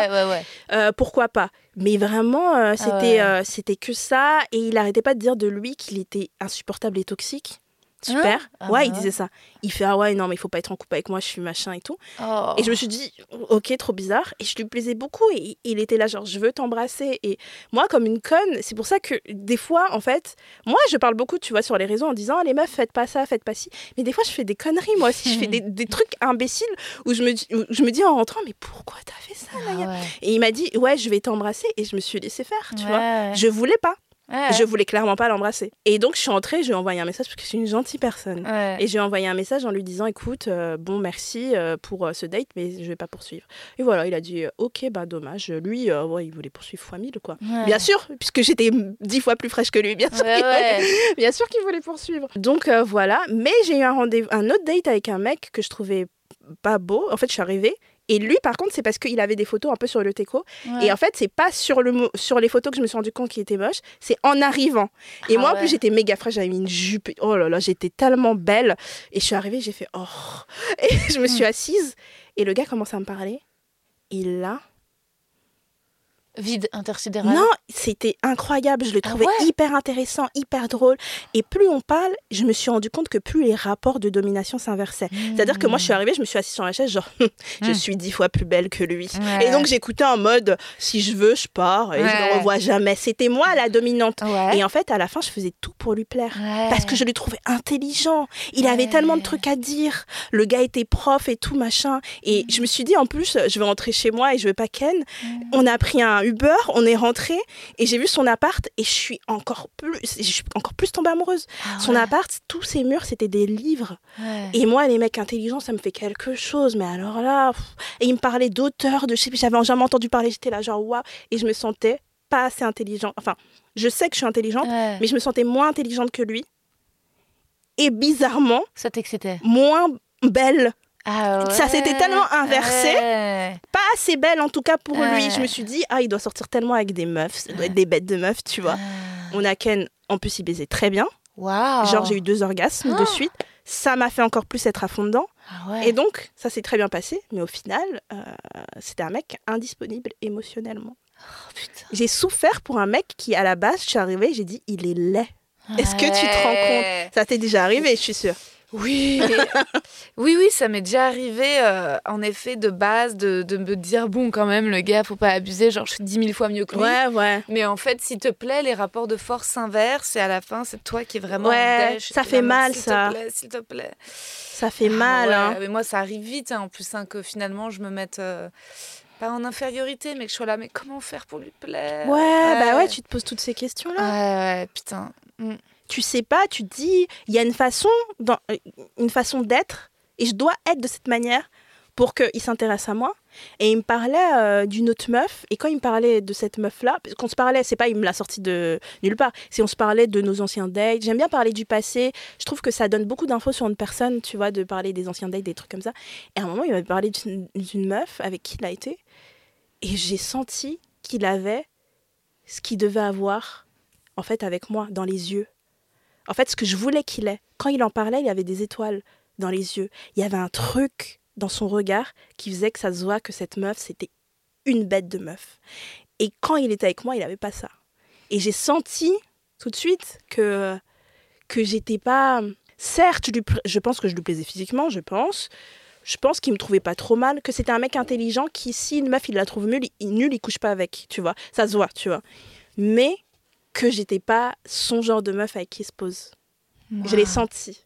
Et ça, tu te retrouves nu dans le lit d'un mec en train d'essayer de le convaincre. Je trouve que c'est la pire des choses qui existent. Je me suis dit plus jamais. Je pense que c'est le dernier mec avec qui ces choses sont passées. Et c'est pour ça que maintenant, je, je m'engage émotionnellement, j'ouvre mon cœur quand je vois que le mec est très à fond dans moi. Hmm. Et il me montre beaucoup d'intérêt. Là, je vais m'ouvrir. Sinon, je vais être en mode, je vais mettre une, une- un mur, tu vois. Ouais. Et je vais plus le revoir. Même, je vais dire genre, ah ben en fait, je vais dire même, il m'est arrivé de dire à un mec, genre, je vais plus te revoir, alors qu'il me plaisait grave, mais je sentais qu'il allait se passer ce truc où j'allais être dans son lit et j'allais être en situation de demande, tu vois. Ouais. Je me protège beaucoup, hein.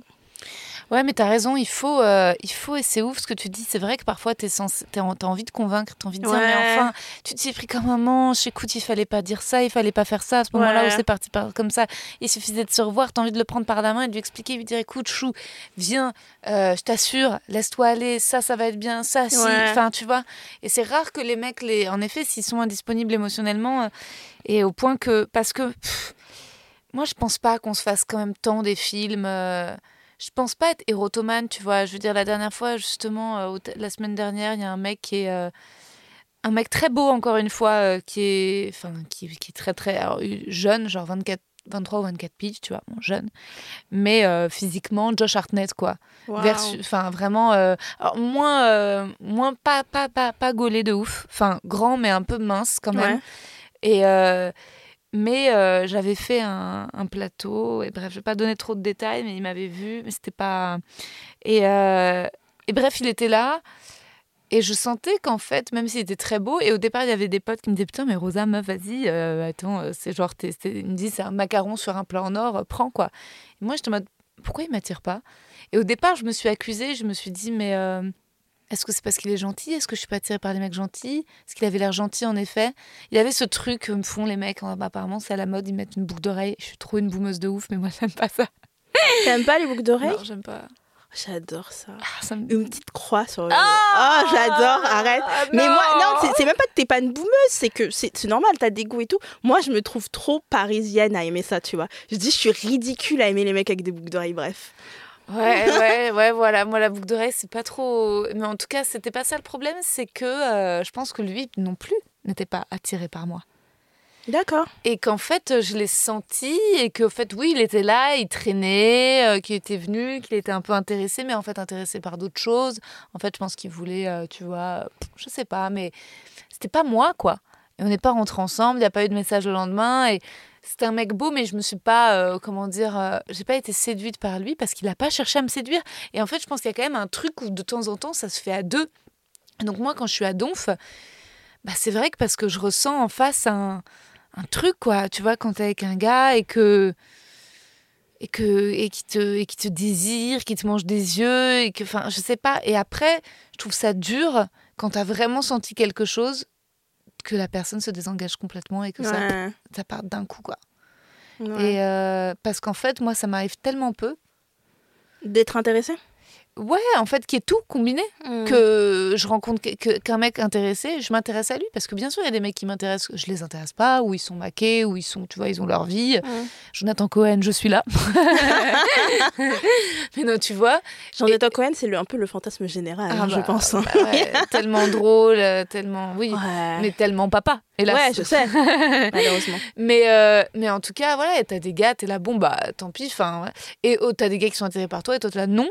Mais voilà, résultat, je trouve que, mais bon, après, c'est pas grave, c'est comme ça, c'est la vie, les gens, les gens accumulent, accumulent, accumulent. Qu'est-ce que.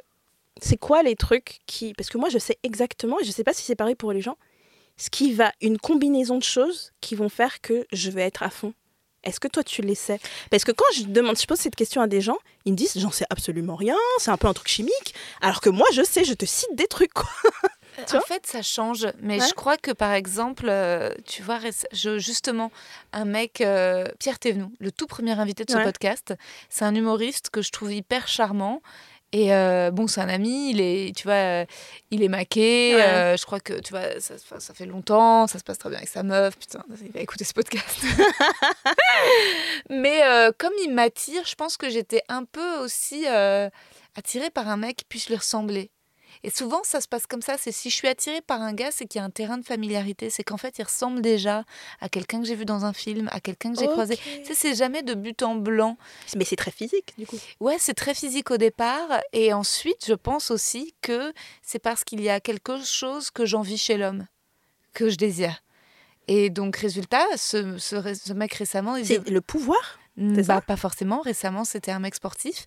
Et je pense que j'étais, j'admirais, tu vois, ça. D'accord. Et en fait, euh, mais parce que, parce que j'étais attirée par lui, je me suis mise à admirer ça, qu'il soit aussi sportif.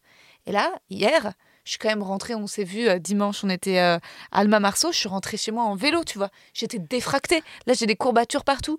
Mais c'est un peu pour Je me. t'ai vu avec ton petit vélo, je me suis dit, elle est trop mignonne. Ah ouais, mais là, je suis cassée. mais j'ai un peu l'impression de, de, de- de récupérer, tu vois. Et souvent, euh, tu vois, j'étais, euh, j'ai eu des, un crush pour euh, quelqu'un qui avait fait des chroniques. mais c'est parce que je veux, je veux ma chronique. Mais en fait, ça, ça me fait penser, tu à des personnages de manga et d'animé qui, en fait, sont intéressés par ce qu'ils n'ont pas chez... Il y avait un personnage comme ça. Et en fait, j'ai l'impression que tu as envie de prendre des choses que tu pas chez les mecs que tu vois, quoi. C'est intéressant de ouf. Ouais, je pense pas que je sois la seule. Je me dis, je me dis en fait, les gens ont du mal à se l'admettre parce que ça paraît être un comportement intéressé, opportuniste, mais, mais je pense que oui, quelque chose que tu veux voler chez l'autre. Mais moi, tu sais que c'est l'inverse. Ah ouais? Moi, et, et peut-être que c'est un peu narcissique. Du Ouais. coup, ma, ma- j'aime bien les mecs qui me ressemblent et avec qui on fait les mêmes trucs. Et en général, c'est des mecs qui soit ont un peu le même boulot que moi, euh, soit font les mêmes choses que moi, sont attirés par les mêmes choses que moi. Euh, je faisais du cosplay, j'aimais trop les cosplayers. Euh, J'étais un peu, à un moment, je faisais de la batterie, j'aimais trop les rockers. Je mets des, des Doc Martens. Je veux un mec avec des Doc Martens. Tu vois, je veux un mec qui soit, je crois, une version masculine de moi. Et c'est hyper narcissique de le dire. Et à un moment, je l'avais dit à ma psy, elle m'a dit, bon, non, c'est pas narcissique, c'est genre peut-être que j'aime la familiarité et les trucs que je connais déjà. Et le fait de sortir d'une zone de confort avec quelqu'un qui fait quelque chose que que je connais absolument pas, c'est comme si en fait je comprenais pas pourquoi il le faisait parce que moi ça m'intéresse pas. Hmm. Par exemple, je sais pas, euh, bien sûr quelqu'un de sportif, moi je suis moyennement sportif, je fais du sport de temps en temps, mais on va dire quelqu'un qui joue aux échecs, voilà, j'y comprends rien aux échecs, je vais être hyper admirative bien sûr, je vais dire waouh c'est hyper intelligent, Mhm. regarde comment il bat les gens et tout, mais je vais me dire, euh, je vais pas être plus à fond que par exemple un gamer parce que moi je joue beaucoup aux jeux vidéo. Là, je vais être très très à fond parce que je pourrais jouer avec lui jusqu'à 3h du matin, tu vois Je vois ce que tu veux Ouais. dire. Et ouais, mais t'as raison, on est peut-être l'inverse. Ouais. Mais moi, je pense que je cherche des gens. C'est peut-être pour ça que je suis pas bi, c'est peut-être pour ça que je suis pas attirée sexuellement par les meufs. Parce que je me dis, on se ressemble trop, on a déjà le même corps. Enfin, tu vois, on a déjà tellement de trucs en commun, on a toutes les deux une chatte. Tu vois, Ouais. alors que un mec, pour moi, c'est vraiment le. Mmh, Je comprends. Tu vois, il y a un truc. euh, qui, ce qui me fascine, c'est la différence absolue. Et, euh, et tu vois, euh, d'ailleurs, j'ai. J'ai pas. euh, plus les gens sont éloignés culturellement, ça peut vraiment me fasciner. J'ai du mal à. En fait, c'est presque moi ça ce que je trouve sexy. Parfois, je me dis que. Ouais, je cesse de tomber amoureuse ou je deviens meilleure amie quand je me dis ah ouais mais en fait on, on est trop proches, on se ressemble trop. Je vois ce que tu tu vois. veux dire. C'est ça, c'est. Ouais. Ouais, mais moi, ça va. Ton ouais. truc là, ça va se. Ça, par contre, pour le physique, j'aime les gens opposés avec- à moi physiquement. Ouais, ouais, Je suis petite, j'aime les grands. ouais, Bon, bon, beaucoup de meufs aiment les grands. ouais. J'ai longtemps été genre à fond euh, dans les mecs blonds, genre norvégiens, tu vois. Bon, maintenant, en fait, tout, peut m'attirer. Je suis sortie avec euh, des mecs noirs, avec des mecs blancs, avec des. me- Franchement, je trouve que la beauté est partout. J'ai du mal à comprendre même l'attirance selon la race. Je trouve ça trop bizarre. Parce que Ouais. pour moi, un individu est beau. euh, mais j'ai longtemps fait une fixette, je pense. par exemple, sur les mecs asiatiques, j'étais très attirée physiquement par eux. Mais je pense qu'il y a un, un truc de défi familial, tu vois. Mhm. Genre, mes parents euh, ont toujours voulu que je me marie avec euh, quelqu'un de mon origine et quelqu'un de ma confession, euh, parce que j'ai une, j'ai, j'ai- j'ai une famille musulmane, de la même confis- confession religieuse. Et donc, donc, je crois qu'il y a un truc qui s'est activé en moi qui s'est dit, Naya, tu vas prendre exactement l'inverse. Tu vois Incroyable. Et euh, je- à un moment, tu vois, genre, euh, je sortais avec un mec juif. Ouais. Et genre, j'étais hyper contente de sortir avec lui. Et en fait, genre, quand j'avais 12 ans, mon père, il m'a dit, genre, si tu sors avec un mec juif, ça va me briser le cœur. Wow. Et je me suis dit, en fait, moi qui essaie d'analyser ma psychologie, je me suis dit, est-ce que ça a un rapport, tu vois? Ah ouais. Parce que certes, je sors avec toutes les origines, mais des fois, je suis là, genre, ça, ça l'énerverait oh, particulièrement. je me le dis pas directement, Ouais. mais je me suis, je me dis, genre, il me ressemble pas, c'est beau, je sais pas, il y a un truc de, euh, tu vois, il y a un truc trop étrange. ouais. Euh, J'en parle avec ma psy, on essaie de résoudre ce problème. Ouais, bah c'est l'interdit. En fait, quand Ouais. t'as grandi dans un milieu qui est baigné d'interdits. euh, ouais, je pense que c'est ça. Parce que c'est pas le physique. Parce que comme je te l'ai dit, je les trouve tous beaux. Ouais. mais euh, euh, tous beaux et belles, tu vois. Mais ça, ça s'applique juste avec les mecs. Parce que les meufs, je préfère par exemple les meufs noires, tu vois. Je les trouve. les meufs qui vont me ressembler, je vais être genre, ouais, elle est, elle est fraîche, tu vois. Ouais. Mais ça, ça s'applique beaucoup mais avec les c'est hommes. interdit aussi, t'imagines Tu penses que ton père il serait content de savoir que tu te tapes des meufs? Oh là là, mais quelle. Oh. S'il l'apprenait. S'il écoute ce podcast. Bah, t'imagines avec Hotline, le, le- temps. Euh, Et ton compte Twitter, t'es sûr qu'il n'y a jamais eu accès? Non, jamais. Mes parents sont très loin d'Internet à un point que tu peux pas imaginer. Ah Ils ouais. savent même pas allumer un ordinateur. Mais non. Non, ils savent pas. Mais pour leur travail, ils n'ont pas besoin d'ordinateur. Oh, ils sont, ils font des. Ma mère et ma mère était femme de ménage et mon, mon père est là, à la retraite, il était boueur, donc euh, ils ont jamais eu besoin d'internet. Quand ils avaient besoin de quelque chose sur internet, ils nous appelaient, on le faisait à leur place. Et voilà, ils ont jamais eu accès à la technologie. C'est pour ça que que je me permets de dire autant de choses. Tu crois que si mon père était sur Ah internet, ouais. Tu crois bien que je, je m'abstiendrais de dire toutes ces choses, mais je me dis que si un jour il tombe dessus, par exemple, il y a quelqu'un de la famille qui l'entend Ouais. et qui lui envoie ou quelque chose comme ça, je me dis, voilà, c'est la vie. Mm. Il l'entendra et euh, ce sera pas si grave. Je suis un peu en, en relation tumultueuse avec eux, ça rajoutera une cerise sur le gâteau. Écoute, ce sera pas. Tu leur as jamais présenté euh, un petit copain ou une petite copine? Jamais, Jamais? jamais de la vie. Ça n'est jamais arrivé. Parce que, euh, parce que je suis tout le temps sortie avec des personnes qui correspondaient pas à leurs critères de, de sélection. T'es jamais sorti avec un noir musulman? Euh, si, une fois. Je suis sortie une fois. Bon, ça a duré trois mois, tu vois. Bah, mais, euh, C'est pas euh, mais, mais, mais non, même parce qu'il y avait au-delà de cette notion de choi on choisit la personne à ta place, il y avait cette notion de euh, on fait des choses quand on est marié. Hmm. Moi, je voulais pas me marier, je voulais rester des années avec une personne pour voir si elle me convient. Après, bon, post- Hmm. même j'ai même pas tant envie de me marier que ça dans ma vie, non, pas forcément. Je me trouverais ridicule en robe de mariée, je trouverais. bon. Mais euh, mais ouais, non, euh, il y avait euh, des codes tellement tellement restreints dans tout. Tu vois, tu peux pas t'imaginer à quel point. Euh, que voilà, voilà, j'ai peur d'en parler. Ouais, tu vois. Parce que j'ai peur d'en parler. Je me dis, euh, ils vont pas tomber dessus, etc. Mais s'ils tombent dessus, il y a encore une. J'ai 33 ans, il y a encore une peur de mes parents quand même à 33 piges, quoi. Fou. Ouais. C'est à quel point ça m'avait mis la pression, à quel point je vivais dans un, univers parallèle, quoi, pour en sortir. euh, pour une fille, ça habite pas toute seule. Quand j'ai pris mon premier appart, c'était quelque chose. C'était des histoires familiales, juste pour un appartement. Je partais même pas avec un mec, je partais pour vivre solo, quoi, tu vois. Putain. Et c'était vraiment déjà euh, des histoires. euh, C'était. euh, Mes parents sont très. euh, J'ai pas envie de stigmatiser la religion parce que j'ai plein de copines musulmanes. euh, Leurs parents sont les meilleurs parents du monde, très aimants, très ouverts d'esprit, euh, tu vois. Ça n'a rien à voir avec la religion, ça n'a rien à voir avec mes parents. Mes parents sont spéciaux, tu vois, individuellement en tant qu'être humain, tu vois. Hmm. C'était eux spécifiquement, tu vois. Et vous êtes, t'as grandi où? C'était dans quelle euh, ville? Alors j'ai grandi dans le 95, euh, à côté d'Anguin-les-Bains. Je veux pas dire la Ah ville ouais. spécifique. Ouais. mais à côté d'Anguin-les-Bains. Donc euh, c'était une banlieue, mais une banlieue tranquille. Tu Ah vois, ouais, c'était pas les banlieues. oui. c'est les- même Anguin-les-Bains, c'est bourgeois, tu vois. Bah de ouf. Oui, bourgeois avec le casino. Donc j'ai grandi là-bas et j'ai rien su de la vie. Moi qui voulais devenir journaliste, euh, il fallait me débrouiller toute seule. On m'a jamais donné un centime pour mes études. Euh, ils m'ont jamais donné arg- d'argent, jamais. Même j'avais pas d'argent de poche. J'ai dû me débrouiller pour tout, quoi. Et donc, euh, va lutter. euh, en plus, t'es une, t'es une meuf, t'es une meuf noire. euh, t'es, tu vois, t'es, t'es née dans une famille pauvre. En plus, tes parents t'aident pas, t'as pas de soutien émotionnel. Je peux te dire que c'était quand même la galère. c'était vraiment très très dur. Mais aujourd'hui, écoute, Tu t'es libérée. Quoi. ah, je m'en suis bien sortie. C'était complètement. ouais, c'est pour ça que j'ai, eu une période pas très sexuelle parce que pas tant que ça. Ouais. En vrai, je croyais au moment où je le, je le passais que c'était très sexuel parce qu'il y avait tellement un fossé entre la mois sûr. d'avant. Mais en fait, je couchais de temps en temps avec des mecs, tu Bien vois. sûr. C'était juste ça. Mais moi, j'avais l'impression, oh mon dieu, actrice porno. Tu vois, genre la meuf, elle couche. Alors que non. Tu sais, maintenant, quand j'y réfléchis, je suis là, genre, je couchais avec des mecs de temps en temps, comme une meuf de mon âge, quoi, Bien tu vois. Et donc, euh, et donc j'ai eu ce truc de libération. où Je voulais euh, toucher des corps, je voulais embrasser tout le monde, je voulais rouler des pelles. J'allais, mes copines, elles me sortaient. Mais vraiment, c'était à la fac où il y avait eu un avant-après. Quand j'étais à la fac, j'ai trouvé une bande de copines qui m'ont sorti de chez moi. Et ça, ça a été vraiment un tournant, je pense, dans ma vie. Euh, je sortais en cachette. hein. J'avais, j'avais fait une fausse fiche, euh, une- euh, un faux contrat de travail pour dire que je travaillais de nuit, mais en fait j'étais dehors dans des boîtes et j'avais fait sur Photoshop, ma, ma, ma pote, elle me l'avait fait sur Photoshop, j'avais montré à mon père et tout. Et j'ai dit, bah, vous nous donnez pas d'argent pour nos études, donc il faut bien payer. Tu vois, à un moment, t'es là, bon, ok. Et donc, euh, je sortais, genre, j'étais censée travailler à H&M pour les stocks de nuit. Je ne sais même pas si ça existe. Oh. Et donc, et donc je sortais.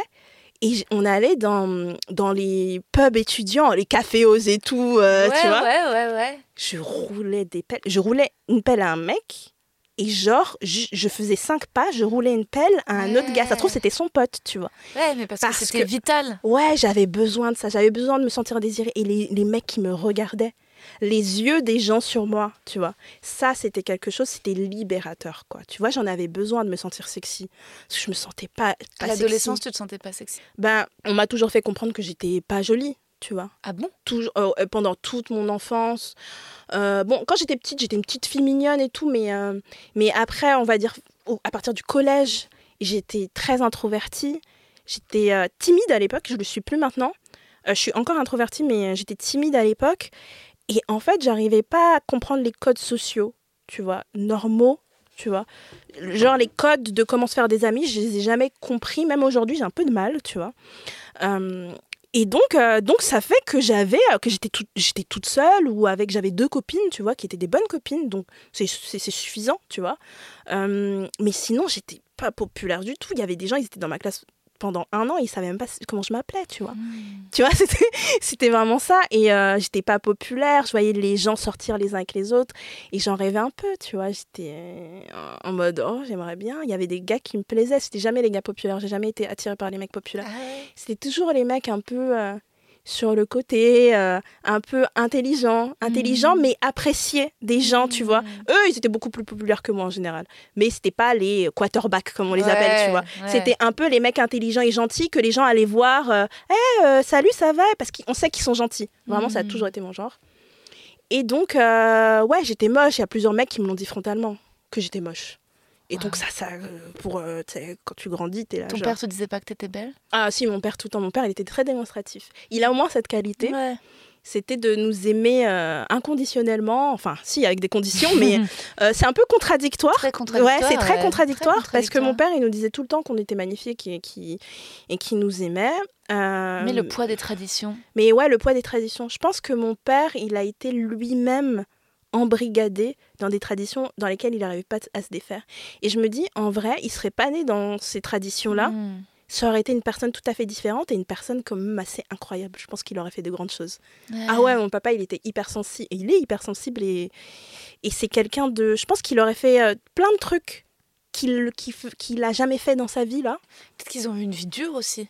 Ils ont eu une vie dure, mais euh, mais ils ont jamais voulu se- s'échapper de, de codes qui les rendaient pas heureux. Tu sais, c'est pas comme si je les voyais, ils étaient hyper heureux dans ces trucs. Non. Ils vivaient leur meilleure life et tout. Non, ils étaient pas très heureux à suivre ces, ces codes-là, tu Ils vois. priaient beaucoup. Euh, ouais, mes parents, ils prient, ils sont, bah, ils sont religieux. Mm. euh, euh, prier beaucoup, après, t'as cinq prières, tu vois. Bah, Donc, ils les, ils les font, cinq Toutes, prières. Ouais, ouais. ils les font. Quand même, moi je trouve que c'est les gens, t'imagines quand même qu'ils prient cinq fois par jour. Ils prient cinq fois par jour. Mais moi, je trouve que la religion, c'est bien quand, parce que t'as quelque chose à, à- à- Tu te raccroches à quelque chose qui te fait, qui te fait du bien. Dans Carrément. certains cas, tu vois. Et j'ai entendu euh, Sarah Silverman dans son podcast qui disait mais tenir un journal intime c'est comme faire une prière. Ouais. C'est beau. Ouais, c'est pas la même prière, mais en effet, c'est vrai que c'est il y a quelque chose de ça. En fait, on fait aussi chacun à notre manière nos prières. Mais il peut y avoir en effet des milieux euh, tellement sectaires que tu disparais derrière le dogme, quoi. Ouais. Et tu laisses pas. T'as pas le droit d'exister. hein. Moi, c'était ça. ça. Ouais.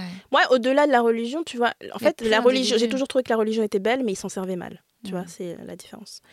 Et donc, j'étais vraiment étouffée derrière ça. J'avais pas le droit d'exister. Je suis persuadée que mes parents, ils savent pas qui je suis. Ils connaissent pas ma personnalité, je pense. Tu vois. Ils, voient, ils ont vu une personnalité de défense, c'est-à-dire que je m'enfermais dans ma chambre, beaucoup. Euh, je pensais que c'était mon caractère, tu vois, d'être toujours très euh, lointaine des gens, tu vois. Et en fait, plus je, me suis éloignée de, de, de ma famille, plus je me suis rendu compte que, en fait, non, plus j'ai commencé à parler, plus j'ai commencé. Mmh. C'est pour ça que ce qui est marrant, c'est que maintenant que bah, je suis sur, euh, bah, je, suis journaliste, je suis un peu visible sur les réseaux sociaux, tu as des anciennes personnes qui m'ont connue plus jeune, qui sont très étonnées de m'entendre aujourd'hui. Parce qu'en fait, ils connaissent une, enf- ils ont connu une adolescente Ouais. qui avait un poids sur elle, tu vois, qui n'était pas elle-même et qui subissait beaucoup de choses terribles, tu vois. Et euh, en fait, euh, qui pouvait pas s'exprimer aussi parce que il y avait une partie de ça, il y avait une partie aussi les gens, euh, les adolescents sont méchants quand même. Et moi, hypersensible, c'était très dur de me confronter à la, à- au, au parler des adolescents et comment ils se comportaient. C'était totalement étranger à moi, tu vois. Il y avait beaucoup ça. Donc, je préférais arrêter de parler aux gens plutôt que me confronter à ça, tu vois. Mais tes parents, voyant euh, l'enfant que t'étais euh, hypersensible et euh, avec un besoin de liberté, ce qui fait qu'en fait, même si t'es enfermé, ça ne fonctionnait pas. Enfin, Ouais. tu vois, ils se sont pas dit euh, peut-être qu'elle a besoin d'aide, peut-être qu'une pédopsychiatre ou non, pas du tout, pas ce réflexe-là du tout. T'as beaucoup de parents noirs qui croient pas en la psychologie. Ok. T'en ok. as, t'en as beaucoup. Et donc toi, c'est toute seule que tu t'es dit je vais aller voir une thérapeute? Ouais, c'est quand j'étais adulte et que j'avais de l'argent. Ok. Ah, la première fois, c'est quand j'ai eu ma bourse. Tu te rends compte, avec ma bourse étudiante, je payais un psy. Bah, c'est ouf, c'est génial. Ouais. mais en fait, c'est c'est dingue parce que tu as quand même un truc en toi où tu penses par toi-même parce que je connais plein de gens dont les parents ne croient pas en la psychologie, mais qui, résultat, vont pas voir de psy parce Ouais. que leurs parents n'y croient pas et donc Ouais. ils remettent pas trop en question ça, quoi. Toi, tu as toujours quand même, j'ai l'impression, un- un- une espèce de flamme où en fait l'autorité, tu l'as jamais prise et acceptée, tu l'as d'emblée remise en question, quoi. J'ai un problème avec l'autorité. Je, je dis que j'ai un, j'ai un problème parce que ça va peut-être un peu trop loin. Mais euh, ouais, j'ai un réel problème avec l'autorité. C'est-à-dire que l'autorité néfaste, oui, bon, déjà oui. Et même l'autorité un peu acceptée, euh, j'ai vraiment beaucoup de mal. J'ai vraiment énormément de mal. C'est pour ça que j'ai jamais eu un métier de, de- Enfin, si j'ai eu des métiers de 35 heures et que je suis restée à chaque fois un an. Genre, tu vois, il y a des gens, ils sont. Genre, je suis dans la même boîte depuis 15 ans. Pour moi, c'est un mystère. Je peux pas avoir un patron Le supérieur hiérarchique. ouais. supérieur hi- hiérarchique. Je fais un 35 heures. Je viens tous les matins, je pars tous les soirs. Et c'est peut-être prétentieux de dire ça parce que c'est la vie de la majorité des gens, tu vois. Et je suis pas en train de dire. euh, euh, ah c'est- pas bien vous êtes des moutons Euh, je comprends il y a des gens qui déjà il y en a des gens qui s'épanouissent dans ça qui sont très Ouais, bien et il y a des gens qui n'ont pas le choix surtout Ouais. tu vois, moi, j'ai eu la chance de, euh, de, de vouloir euh, montrer un talent artistique, tu vois, et de, de le faire, tu vois, ce qui n'est pas le cas de tout le monde. Et donc, je l'ai fait et je me suis retirée de ça parce que je me suis rendu compte que l'autorité, c'était vraiment très dur. Et c'est pour ça que, euh, que les, les- aussi, les, être dans une religion très euh, étouffante aussi, c'était pas. Mais en fait, tu- des fois, tu quittes. une- En fait, je me suis rendu compte que j'avais quitté une religion pour me mettre dans une autre religion. Hmm. Et, Tu Et- parles de la pureté militante euh, des... Ouais, euh, j'appelle des- pas ça pureté militante parce que c'est un terme un peu utilisé par la droite que j'aime pas parce que le militantisme c'est essentiel, c'est ce que je pense, essentiel à notre survie, surtout quand tu es une femme noire, tu as besoin de militer. Enfin, moi j'ai eu besoin mi- d'être militante pendant longtemps, Euh, je, suis ce qu'on appelle une personne woke. Et donc euh, c'était vraiment quelque chose qui m'a construit et qui m'a permis de comprendre tellement de choses. Je ne serais pas la même personne s'il n'y avait pas toutes les questions raciales, euh, les questions de féminisme qui avaient été abordées sur Internet par des personnes incroyables, des journalistes incroyables qui ont forgé mon identité.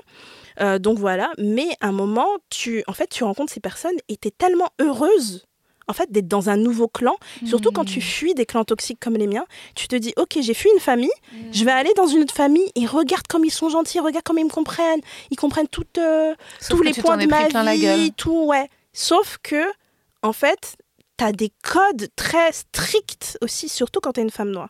Ce qui est quand même assez fou, Mm. je trouve, c'est que, en fait, dans ces clans, tu sais que quand t'es une femme noire, tu dois faire dix fois plus qu'une personne blanche et qu'un homme blanc, mais on t'en demande dix fois plus. Donc, t'as as un, Y a pas T'as de- une obligation de discours très lisse.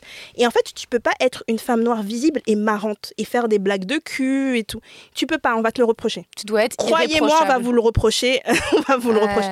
Vous devez être une représentation De la perfection. parfaite de ce que devrait être une femme noire visible, ce qui est impossible. Et on le demande à beaucoup de meufs. Par exemple, on le demande aussi à Lena Situation, tu vois. Lena Situation, elle s'en est pris plein la gueule Ouais. parce que euh, euh, elle a été maladroite dans des trucs, dans son générique, elle a dit des trucs, elle, euh, par exemple, elle, elle fait la promotion de, de, de la méritocratie. Tu vois, il y a ouais. des gens qui disent que la méritocratie, droite, voilà, moi je crois pas, par exemple, moi je crois pas en la mérito- méritocratie. Elle, elle fait de la méritocratie, genre quand on veut, on peut, c'est son Ouais, discours. oui. Alors que des fois tu veux, tu ne peux pas. Bien sûr. Et en plus, moi je suis un parfait exemple de la mérite. Je sers grave la droite, moi.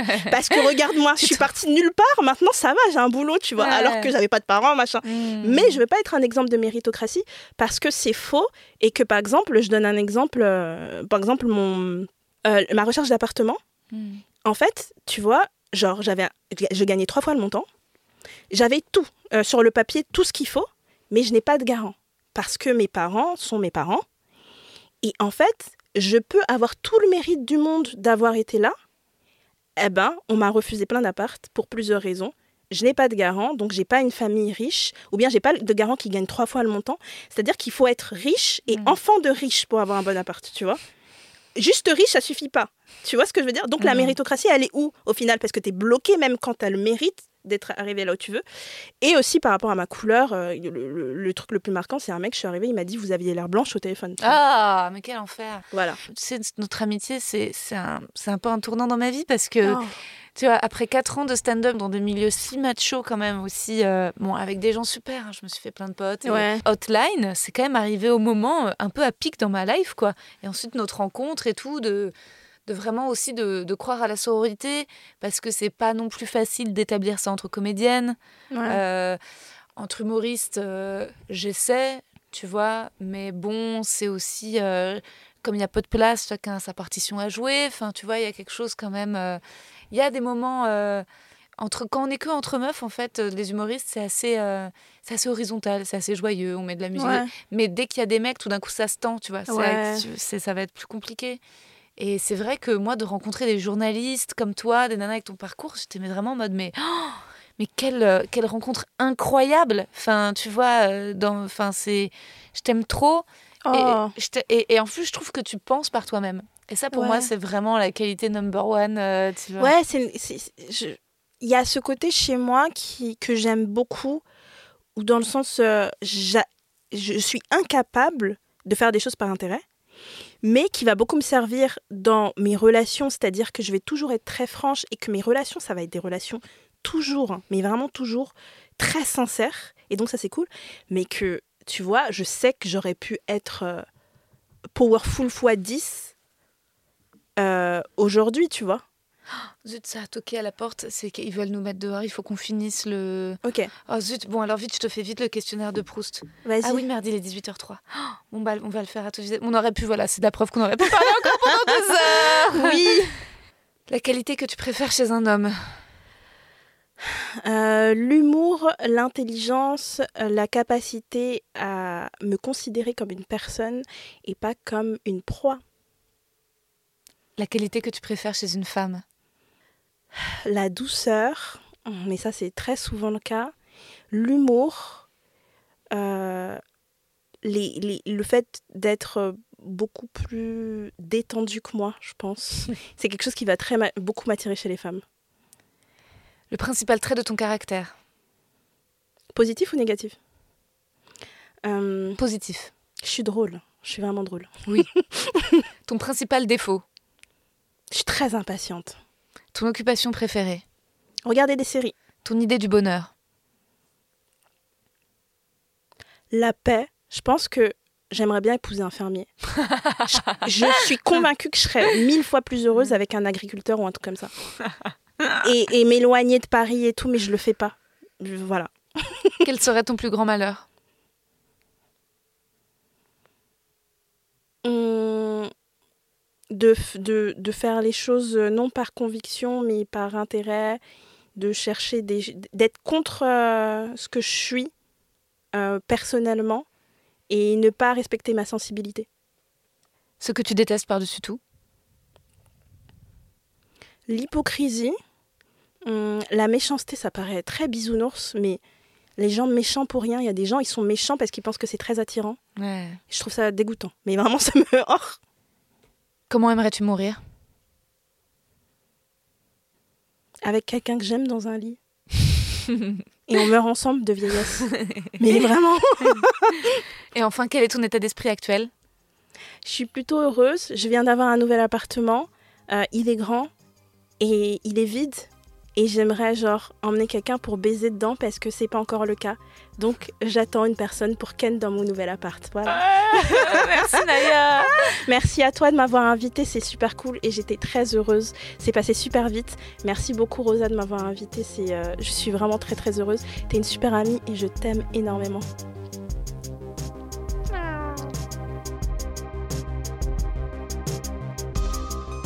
Et voilà, c'était Naya. Quel épisode, que je l'aime, quelle femme. J'adore son état d'esprit actuel, vouloir Ken dans son nouvel appartement. J'adore la place qu'elle donne au sexe dans sa vie. J'ai été très touchée quand elle m'a dit mes parents ne savent pas qui je suis. Voilà, je trouve que c'est un épisode très fort. Et pour les auditeurs et auditrices d'Hotline, je crois que vous avez jamais entendu Naya tout à fait comme ça. Enfin, elle a vraiment joué le jeu et a donné accès à une partie très intime d'elle-même. L'épisode a été enregistré le 7 mars. Ça m'a fait un peu bizarre de m'entendre dire que je tombe amoureuse de gars auxquels je voulais voler quelque chose, même si j'aime bien le concept. hein. Aujourd'hui, ce que je voudrais voler à un gars, c'est sa gentillesse, sa douceur, sa confiance en la vie, son calme, sa tolérance, sa patience. On finit en musique Voici Elle voudrait de Clio. Qu'est-ce qu'elle a? Elle sait pas.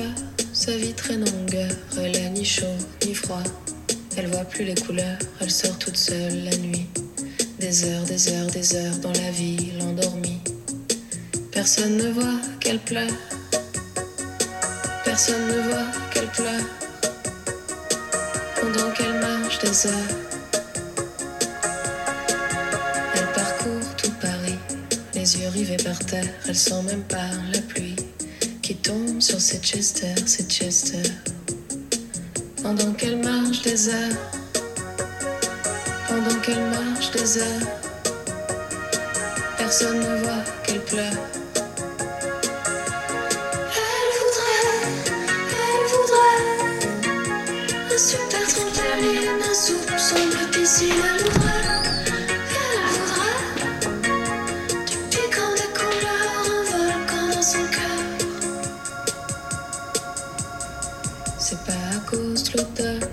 l'automne elle s'en fout, c'est la faute de personne.